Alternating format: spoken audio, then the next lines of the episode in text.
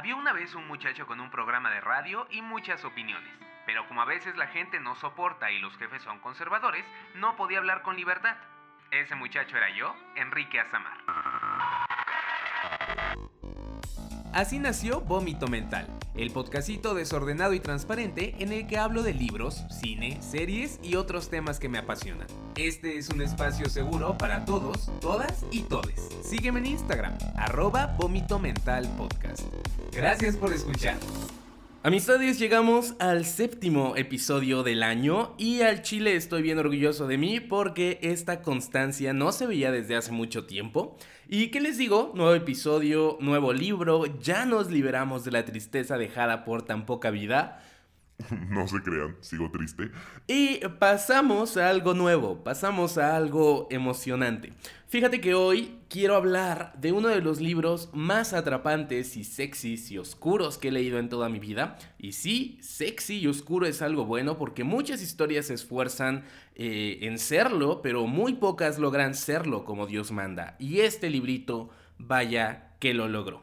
Estoy hablando de El secreto de Donna Tartt. Es un libro de poco más de 700 páginas que nos cuenta la historia de Richard, un muchacho que llega a una universidad para estudiar griego y se encuentra con que no puede. Sucede que el profesor de esta materia solo acepta a 5 personas en su clase, así que ya no hay cupo. Richard conoce a estos 5 estudiantes y se topa con un grupito hipnótico, cuatro hombres, una mujer, todos hermosos, todos misteriosos, todos reservados, todos inteligentes y todos refinados. Pues de un modo u otro, Richard consigue ser admitido en este selecto grupito de estudiantes y cuando todo parece marchar bien, se entera de que estos cinco jovencitos que ahora son sus compañeros cometieron un asesinato. Y ahí comienza lo bueno, nos convertimos así en testigos de cómo este primer asesinato los lleva a otro más y cómo las consecuencias del mismo afectan la dinámica del grupo y a cada persona por separado. Ya les he dicho yo que aquí la sinceridad es ley y pues a eso vamos. A mí no me llaman la atención las novelas de detectives y suspenso y crímenes, tal vez porque las que llegué a leer antes han sido pues muy pocas y no me sorprendieron tanto. Y por esto mismo yo tenía muchísimas dudas al empezar este libro porque se veía largo, la portada no era especialmente atractiva, no era etiquetado como un libro LGBTQ como todo lo que ando leyendo este año y pues simplemente no despertaba interés en mí. Pero resulta que este libro fue un regalo que me hizo mi mejor amiga y me dijo que era una de sus novelas favoritas.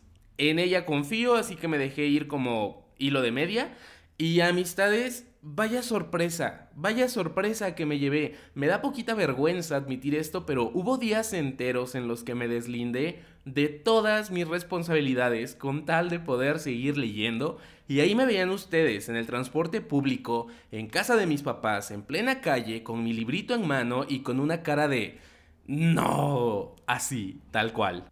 Me es un poco complicado hablar de El Secreto porque de verdad es algo distinto a lo que suelo leer. Estuvo fuera de mi zona de confort, pero si tuviera que aterrizar mis pensamientos a algo sencillo, les diría que, más que ser un libro, es algo así como, como una atmósfera. Es el tipo de historia que te cautiva tanto que te da ganas de fumarte un cigarrito, nada más porque uno de los protagonistas lo hace que te da ganas de irte a echar al pasto mientras lees la novela para verte como un universitario sofisticado, sin interés en el mundo, que te da ganas de vestirte diferente, mudarte a un lugar lleno de naturaleza, viva y muerta, y estudiar algún idioma antiguo. Ay, que te da ganas de cometer asesinatos, dices tú. No, no es cierto. Claro que no te da ganas de cometer asesinatos, pero la neta, esta forma de vida, esta forma de ser del grupo de estudiantes, se contagia. Es como, dude, quiero ser como tú y lo voy a lograr. Así me gaste mi quincena en sacos ridículos. Pero de que me voy a convertir en el nuevo Henry Winter, me voy a convertir en el nuevo Henry Winter. ¿Cómo de que no? Y yo sé que suena ridículo. Y yo sé que me van a decir, hidrátate hermana o qué sé yo. Pero neta, así se sintió leer este libro. Repito, todos los personajes evolucionan cañón y se consagran como estas figuras que te atraen no solo porque se ven bien, sino porque son inteligentes, miran la vida de forma distinta y son afectados de distintas maneras por los crímenes que cometieron. Tenemos a Richard, que es el narrador, en sí es el más normalito de todos y es el que se lleva algunos de los peores madrazos a lo largo de la historia. Siempre está en una especie de desventaja porque no es rico como sus compañeros, porque su llegada al grupo despierta deseo y envidias en los demás y porque a final de cuentas es el recién llegado a un grupito de jóvenes delincuentes que en cualquier momento podrían darle la espalda o traicionarlo o algo peor.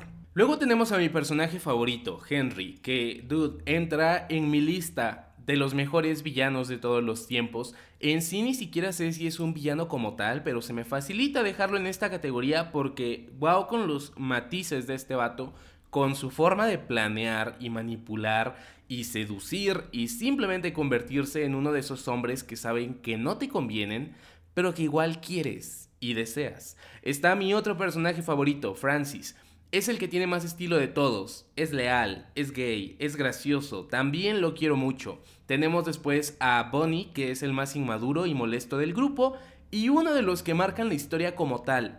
Decir más sería dar spoilers, pero vaya, me sorprendió cómo es que este personaje es tan encantador y odiable a partes iguales.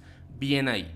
Por último tenemos a los gemelos Charles y Camila que siempre andan juntos vestidos iguales, levantando suspiros y atrayendo miradas, justo lo que la novela necesitaba un par de gemelos creepies que le metieran incomodidad a la historia, y vaya que lo logran. Me encanta la manera en la que la autora construye a todos estos personajes al principio de la novela, los evoluciona conforme pasan las páginas y luego los destruye, les hace la cabeza pedacitos hacia el final del libro. Todo se siente orgánico, razonable, doloroso, pero al mismo tiempo también como magnético. Me encanta también que, bueno, esto también tiene que ver con que yo veo homosexualidad en todos lados, eh, pero me encanta que todos los personajes tienen unas gay vibes impresionantes. En cualquier parte de la novela yo ya estaba tipo, hmm, hueles homosexualidad o mmm, aquí está pasando algo raro o mmm, aquí hay un secreto escondido. ¿Y qué les digo?